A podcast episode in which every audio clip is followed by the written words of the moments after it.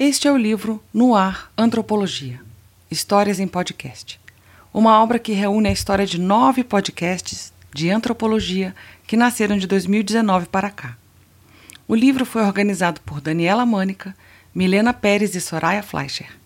Foi publicado neste ano de 2022 pela Pontes Editores e pela editora da Associação Brasileira de Antropologia, a ABA Publicações. Recebeu financiamento do Programa de Pós-Graduação em Divulgação Científica e Cultural, do Laboratório de Estudos Avançados em Jornalismo e Instituto de Estudos de Linguagem da Universidade Estadual de Campinas e do Decanato de Pesquisa e Inovação da Universidade de Brasília. O e-book pode ser encontrado no site da ABA Publicações www.aba.abante.org.br. O livro impresso está à venda nas livrarias e com a Pontes Editores. www.ponteseditores.com.br. E já que é um livro sobre podcasts, nada mais coerente do que o livro também poder ser todo ouvido.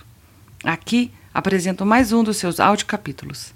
Boa leitura, boa audição.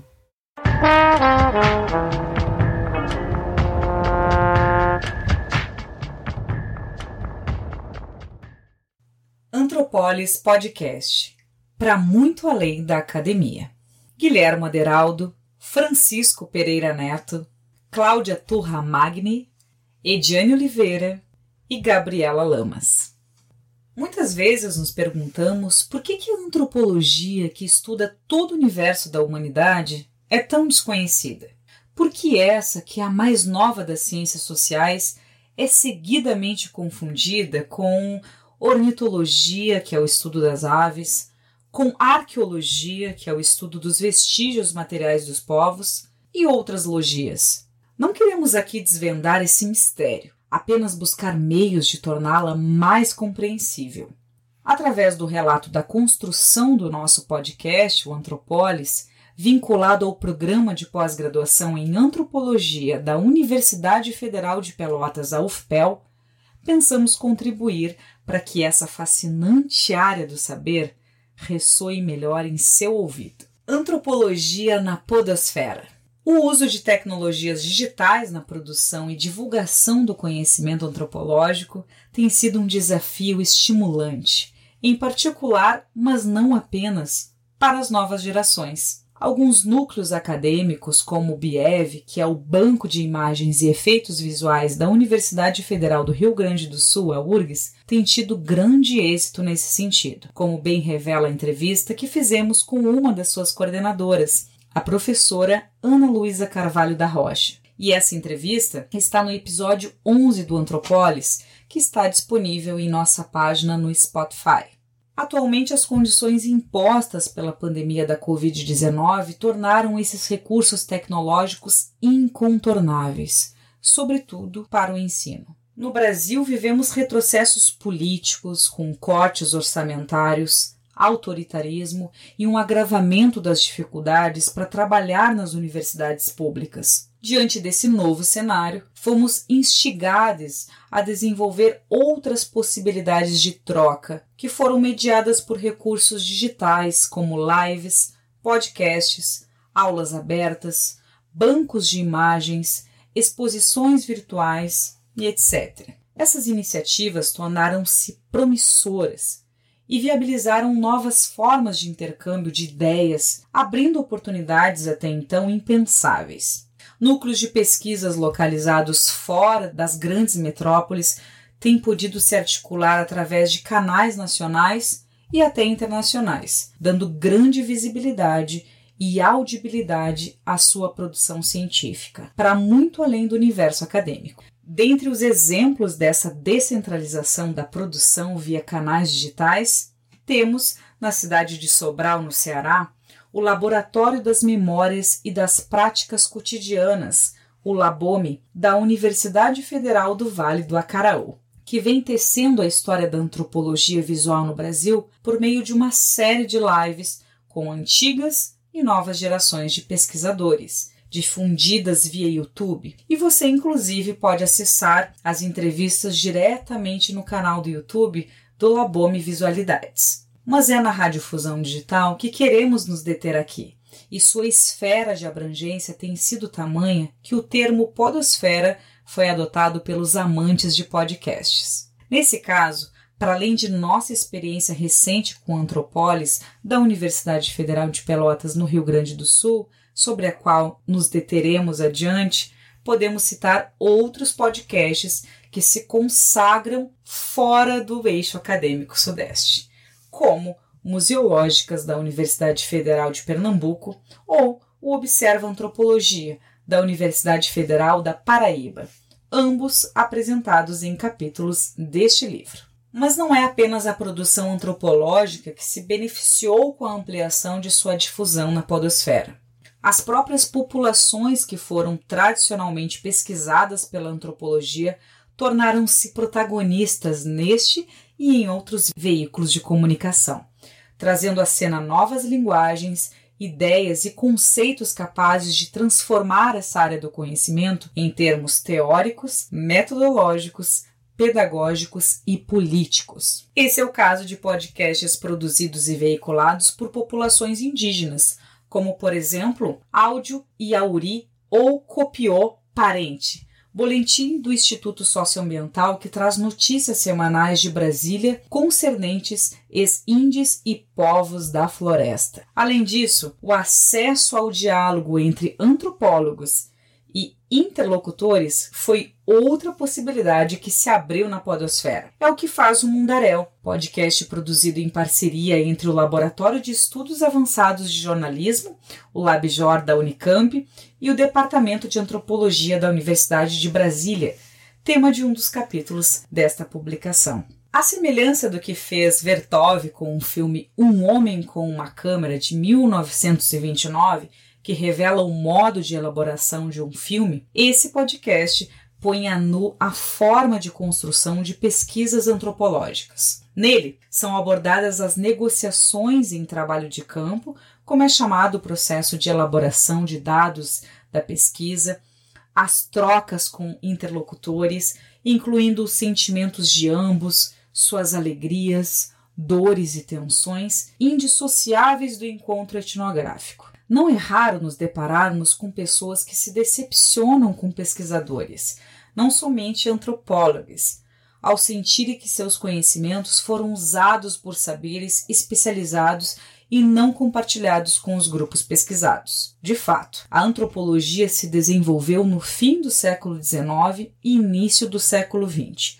num contexto de colonização de saberes europeus sobre os povos colonizados. Mas há várias décadas ela persegue uma virada nessa forma de fazer ciência, reconhecendo a importância de saberes nativos, aproximando e compartilhando conhecimentos e práticas de pesquisadores e pesquisadas. Nesse sentido, o recurso podcasts pode contribuir para estabelecer mediações, devoluções e traduções dos avanços e resultados alcançados pelas pesquisas. Em termos éticos, portanto, a podosfera abre uma excelente oportunidade de estreitar as relações de troca e comunicação entre a produção antropológica, as populações e coletivos que dão sentido à sua existência e à sociedade abrangente. Antropólis experimentando novas habilidades através do podcast.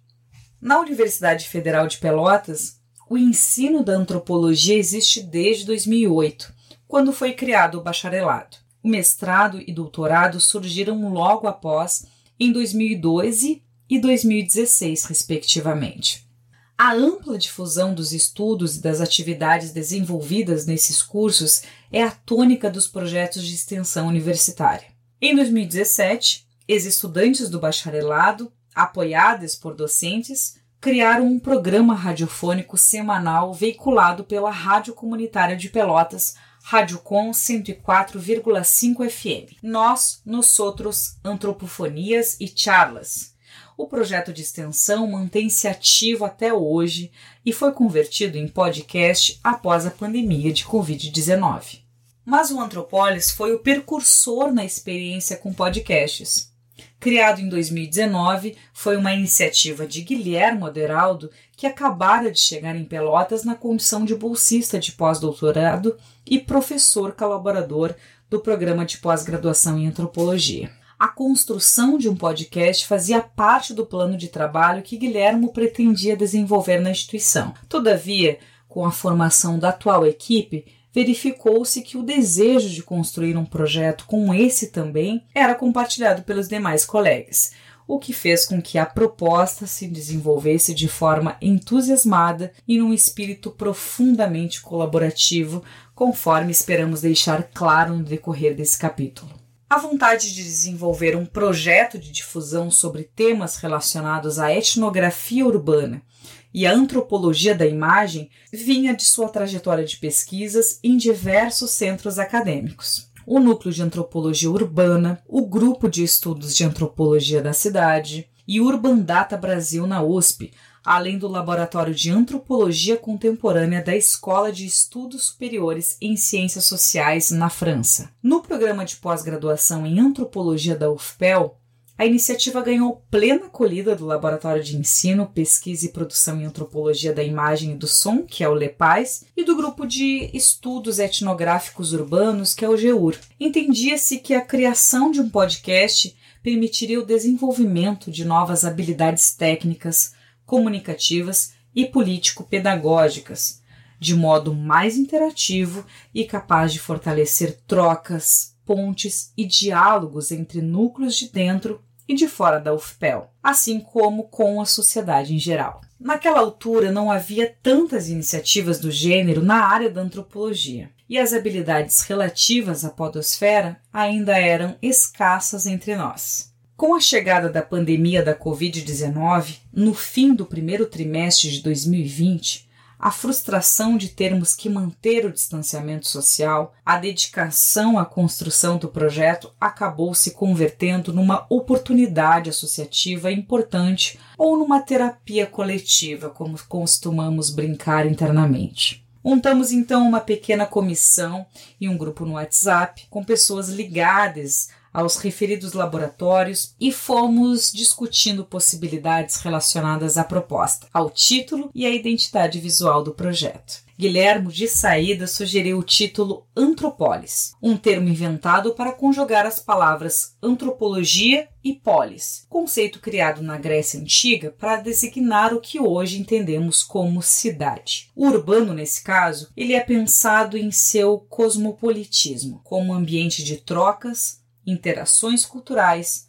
circulação de saberes e potência simbólica. A princípio, o nome pareceu estranho e decidimos deixá-lo provisoriamente enquanto buscávamos desenvolver imagens que, de alguma maneira, representassem a identidade visual do podcast. Algumas sugestões de imagens e logomarcas foram surgindo, até que Gabriela Lamas, graduada em cinema e audiovisual pela UFPEL e mestranda em antropologia, criou uma ilustração da fachada do Instituto de Ciências Humanas, o ICH, com seus pichos característicos e sua rua de paralelepípedas. Situado na região portuária de Pelotas, esse prédio do ICH faz parte do patrimônio industrial da cidade, que remonta ao seu passado de prosperidade econômica e está dentre as construções recuperadas pela Universidade Federal para fins acadêmicos.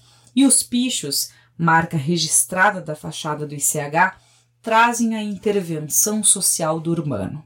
Em primeiro plano, o desenho mostra a rua de paralelepípedos, também emblemática na região de Pelotas. Depois de uma série de testes de aplicação, o desenho em linhas brancas foi aplicado sobre uma foto de uma parede descascada com um filtro de cor violeta, tendo a intenção de inserir o logotipo do Antropólis na cidade, como um picho em um muro descascado. O muro descascado remete tanto às marcas de memória e envelhecimento como a uma característica da cidade de Pelotas, que com sua intensa umidade não poupa superfícies e estruturas arquitetônicas.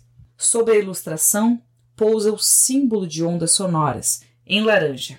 Em equilíbrio com essa cor quente, uma cor fria, o violeta escuro foi usado para o título Antropolis Podcast. Essa imagem converteu a todos como um logotipo, ao transmitir a sensação de uma conexão ampliada entre a comunidade acadêmica e a cidade. Nela, o nome do podcast pareceu fazer mais sentido, e assim foi aprovada a marca definitiva do projeto. A partir dessa identidade visual, foram criadas as capas dos episódios com pequenas variações de acordo com a fotografia fornecida por cada entrevistada.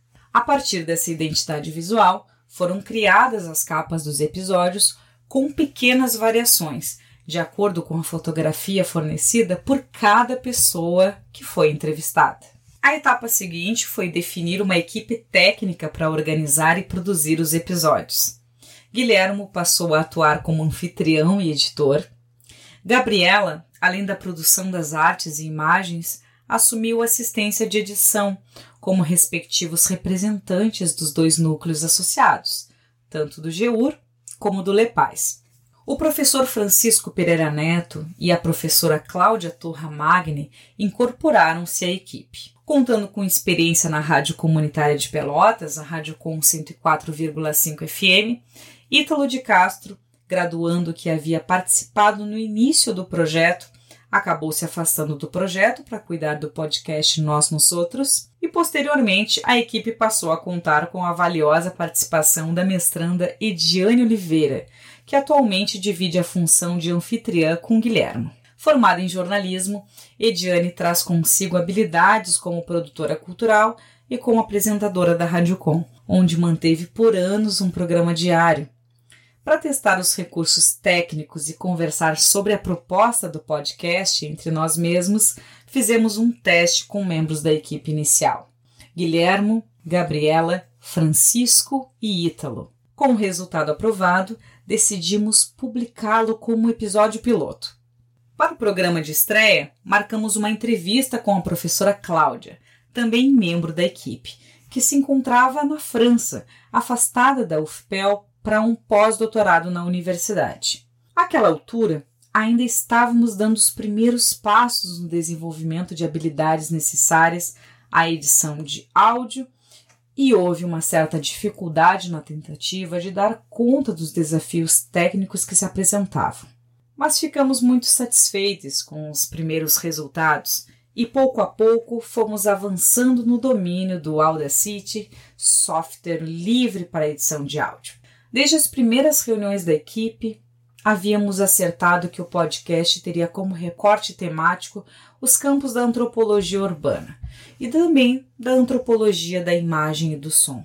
A ideia era nos valermos da experiência acumulada pelos dois referidos laboratórios parceiros, tanto GEUR como LEPAIS, para que pudéssemos desenvolver a seguinte proposta: a cada episódio convidar uma pesquisadora para uma conversa de pouco mais de uma hora sobre sua trajetória e atuação naqueles campos de pesquisa.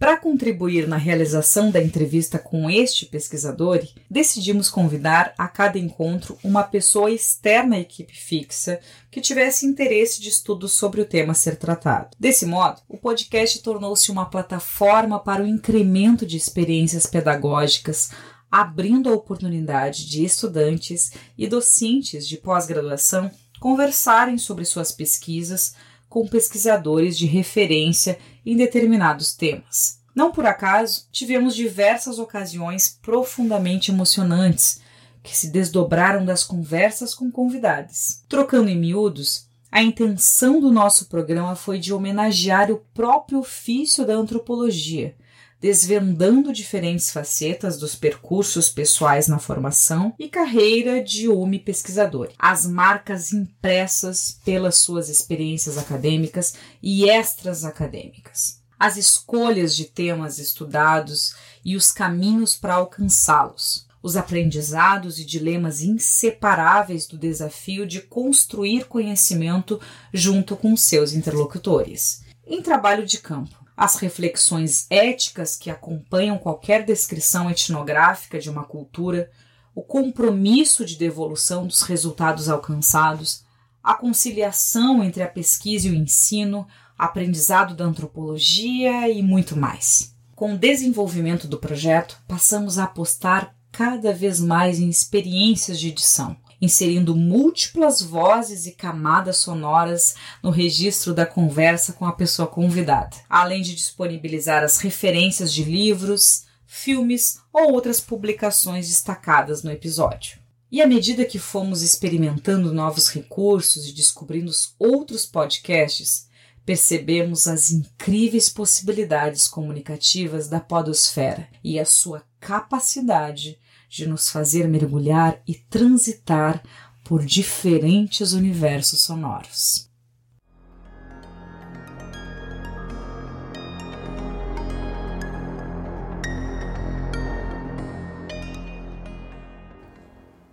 Audição uma experiência sensorial e educativa. Há diversos estilos de podcasts. Alguns têm perfil mais narrativo, outros são voltados ao diálogo e entrevistas. Há os que privilegiam comentários sobre obras autorais ou biografias, dentre tantas possibilidades comunicativas. Mas, para além dessa diversidade de estilos, que se diferenciam da linguagem estritamente acadêmica, outra peculiaridade dos podcasts é a inserção de efeitos sonoros produzidos por gravador, ambiências musicais, trechos de músicas, sons e áudios disponíveis na internet, além dos próprios registros de trabalhos de campo. Esses materiais sonoros, integrados às falas que conduzem os programas, não são, de modo algum, um apêndice ou mero floreio do discurso. Para além da compreensão racional do tema que está sendo discutido, essa ambientação sonora excita a percepção sensorial da audiência e contribui para a interação performática da comunicação. Para um renomado antropólogo contemporâneo, Tim Ingold, 2008, o ouvir e o enxergar não são sentidos separados. O som pode nos fazer enxergar, assim como a visão nos permite ouvir. Ambos sentidos estão integrados a um corpo que, por sua vez, interage no ambiente. Desse modo, a experiência sonora não é restrita aos ouvidos, mas sim causada por vibrações em meios e superfícies que nos circundam. Para esse autor, o som não é um objeto que nos chega do exterior para o interior da nossa mente, a qual restaria numa atitude passiva. Ao contrário, ouvimos com o corpo inteiro, ativamente e imersos no ambiente em que estamos. Assim como a luz é o meio através do qual conseguimos enxergar, o som é o meio através do qual conseguimos ouvir. Portanto, não escutamos o som, mas no som. A audição é um modo de participação no mundo, uma maneira de experienciá-lo através da nossa percepção. Desse modo, ao recuperarmos e produzirmos ambiências sonoras para orquestrá-las em meio à linguagem verbal que guia os programas de podcasts, estamos, de alguma maneira, reativando a memória de experiências vividas, despertando a imaginação de ouvintes e promovendo experiências de imersão nos universos sociais e culturais que estão sendo tratados. Não se trata, em absoluto, de uma audição passiva, mas de uma escuta atenta, em que a pessoa interage sensorialmente, interpreta atribui significados e mobiliza lembranças e reflexões sobre o assunto em questão. Além de incrementar, valorizar e dinamizar as entrevistas, essa montagem sonora permite abrir o discurso para múltiplas vozes, situadas em contextos, épocas e lugares distintos em torno de um tema comum. A importância dessa montagem dos programas com ambientação sonora e diversificação narrativa é tamanha que muitas vezes as próprias pessoas convidadas se surpreendem com o resultado final. É como se elas redescobrissem os seus próprios relatos a partir de outros pontos de vista e de escuta, abrindo-se para uma nova experiência perante o vivido, ouvindo e enxergando de uma maneira renovada aquilo que elas próprias vivenciaram e relataram. Por sua vez, elas costumam se sentir estimuladas a compartilhar o programa com outras pessoas, e nós tivemos oportunidade de receber o retorno positivo de vários desses ouvintes. Por outro lado, em termos pedagógicos, tem sido cada vez mais comum o uso de podcasts em experiências educativas, tanto que a Associação Brasileira de Normas Técnicas, a ABNT, desenvolveu um formato para padronizar a citação desse tipo de referência em trabalhos acadêmicos. A citação de podcasts deve ser feita desse modo: título do post, locução de, nome do locutor, local, produtora, dia, mês, ano, podcast, disponível em link acessível no texto original da coletânea. Dentre algumas iniciativas bem-sucedidas de produção de materiais sonoros criados especificamente para as aulas, Mundo na Sala de Aula, do podcast Mundarel, em que estudantes de ciências sociais e, em especial, antropologia, são convidados a produzir episódios curtos baseados em questões trabalhadas nas aulas. Para mais detalhes, ver o link disponibilizado no texto original da coletânea. Em nosso caso, a partir da experiência do podcast Antropólis, o professor Guilherme Aderaldo tem lançado mão desse recurso em suas disciplinas no programa de pós-graduação da Universidade Federal de Pelotas, a UFPEL, e a iniciativa tem se mostrado muito promissora. O método de ensino consiste no seguinte: o pesquisador, professor, orienta os estudantes a fazerem o que chama de áudio-resenhas, que consistem basicamente no registro sonoro de uma leitura crítica de artigos a serem discutidos em aula. Após receber os arquivos de áudio dos alunos, o professor coloca em valor aquele registro, agregando outros materiais sonoros como músicas, trechos de fala, tanto de personagens indiretamente ligados à discussão, quanto dos próprios autores dos artigos resenhados. São ainda inseridos outros elementos narrativos, ambiências sonoras e narrações confeccionadas pelo próprio professor. Finalmente, os materiais editados retornam aos estudantes, estimulando uma apreensão mais abrangente e imersiva das discussões contidas nos textos. Em termos pedagógicos, criam-se condições de uma produção colaborativa do conhecimento, envolvendo vários protagonistas e autores da obra de referência, e autores da resenha, e educadores que revisa a resenha e contribui para enriquecer o produto final, tal como um mestre regendo uma orquestra, aprendendo com a experiência, criando redes, diversificando enfoques e expandindo universos sonoros. Em 2020, finalizamos a primeira temporada do Antropólis, com 12 programas publicados. Além do episódio piloto, participaram como convidados vários pesquisadores, Cláudia Turramagno, professora do curso de Antropologia da UFPEL, Otávio Raposo, realizador audiovisual e professor do Instituto Universitário de Lisboa, Denise Pimenta, pós-doutoranda da Fiocruz, Guilherme da Rosa, professor do curso de cinema da UFPEL, Rafael Bastos, professor do curso de antropologia da UFSC,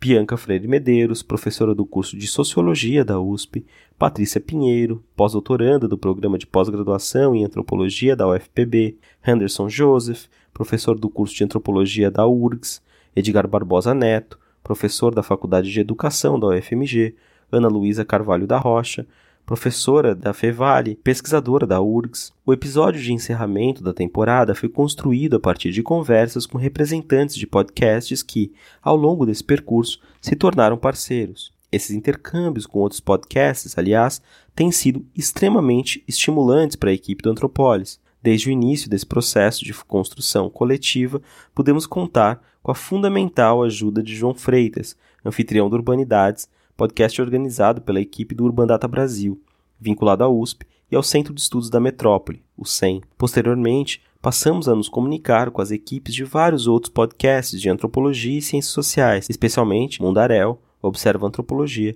e Museológicas. Esses diálogos e trocas foram se ampliando rapidamente e, inspirados em outras experiências, como a das Rádio Novelo, Rádio Guarda-Chuva, ver links incluídos na publicação original.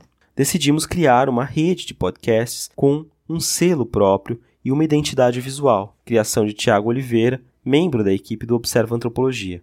A rede Quer Quer, ver link do site no texto original, de que tratamos na introdução desse livro em curto espaço de tempo, já demonstrou a que veio ampliando adeptos e proporcionando articulação e engajamento político, científico e colaborativo entre as equipes. Prova disso é a representação que obteve junto a importantes organizações científicas como a Associação Brasileira de Antropologia, a ABA, e a Associação Nacional de Pós-Graduação e Pesquisa em Ciências Sociais, a ANPOX. De sua parte, a equipe do Antropólis teve a oportunidade de fazer seu balanço em dezembro de 2020, finalizando uma primeira temporada de muito aprendizado no desenvolvimento de habilidades necessárias a garantir seu espaço na podosfera. No episódio de fechamento desse primeiro ano, ver o link na publicação original.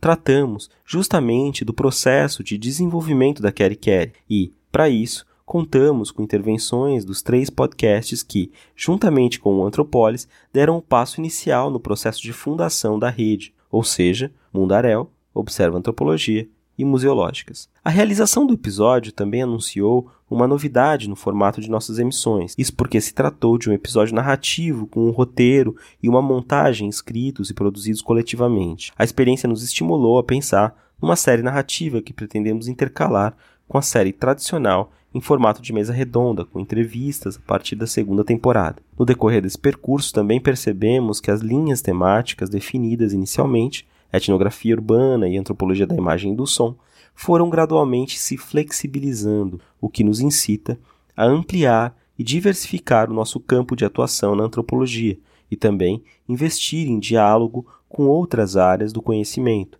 dentro e fora da academia. Conforme adiantado, na segunda temporada, planejamos investir em novas experimentações, para além do formato original, caracterizado por entrevistas dialogadas com pesquisadores de referência. A elaboração de séries narrativas já se tornou uma realidade, e além disso, estudamos construir episódios baseados, por exemplo, em enredos de ficção produzidos coletivamente a partir de trabalho etnográfico, o que chamamos de etnoficção. Com tudo isso, é possível concluir dizendo que o Antropólis se configurou como uma experiência não apenas de ensino, aprendizado e prática do ofício da antropologia, mas também e, sobretudo, como um modo de incrementar o diálogo e a construção colaborativa do conhecimento para muito além da academia. Referências: Ingold, Tim, Pare, Olhe, Escute, Visão, Audição e Movimento Humano. Urb, online 3 2008. Acesso em 6 de janeiro de 2021. Esse capítulo foi narrado por Ediane Oliveira e por mim, Guilherme Aderaldo. As mini-biografias dos autores do capítulo seguem a seguir, narradas por mim, Guilherme Aderaldo, e também pela minha colega Ediane Oliveira.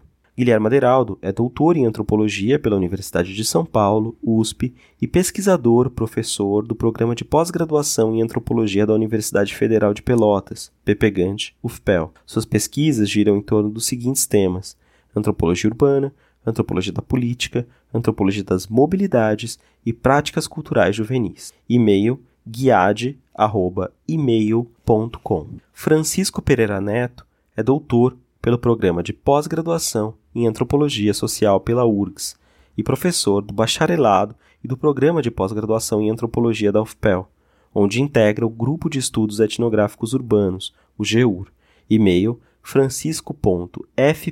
francisco.fpneto.gmail.com. Cláudia Turra Magni é doutora em Antropologia pela Escola de Altos Estudos em Ciências Sociais, EASH-USS, e professora do bacharelado e do programa de pós-graduação em antropologia da Universidade Federal de Pelotas, PPGANT UFPEL, onde também coordena o Laboratório de Ensino, Pesquisa e Produção em Antropologia da Imagem e do Som, o e o coletivo de pesquisas antropoéticas. E-mail clauturra.yahoo.com.br Ediane Oliveira é graduanda em Comunicação Social habilitação jornalismo pela Universidade Católica de Pelotas. É mestra em antropologia pela Universidade Federal de Pelotas e doutoranda em jornalismo pela Universidade Federal de Santa Catarina. Suas pesquisas abordam teorias epistemológicas de mulheres negras, mídia e necropolítica. Também atua como jornalista, assessora e produtora cultural em projetos com movimentos negros, sociais e artísticos no Rio Grande do Sul e em Santa Catarina. edianecomunica@gmail.com. Gabriela Ritt Lamas é graduada em Cinema e Audiovisual pela Universidade Federal de Pelotas, a UFPEL, onde é atualmente mestranda em antropologia. Dirigiu curtas-metragens, entre eles Sesmaria, de São Lourenço do Sul, em 2015, com o qual foi premiada em festivais de cinema do Brasil e do exterior, e trabalha com direção de arte para cinema e audiovisual.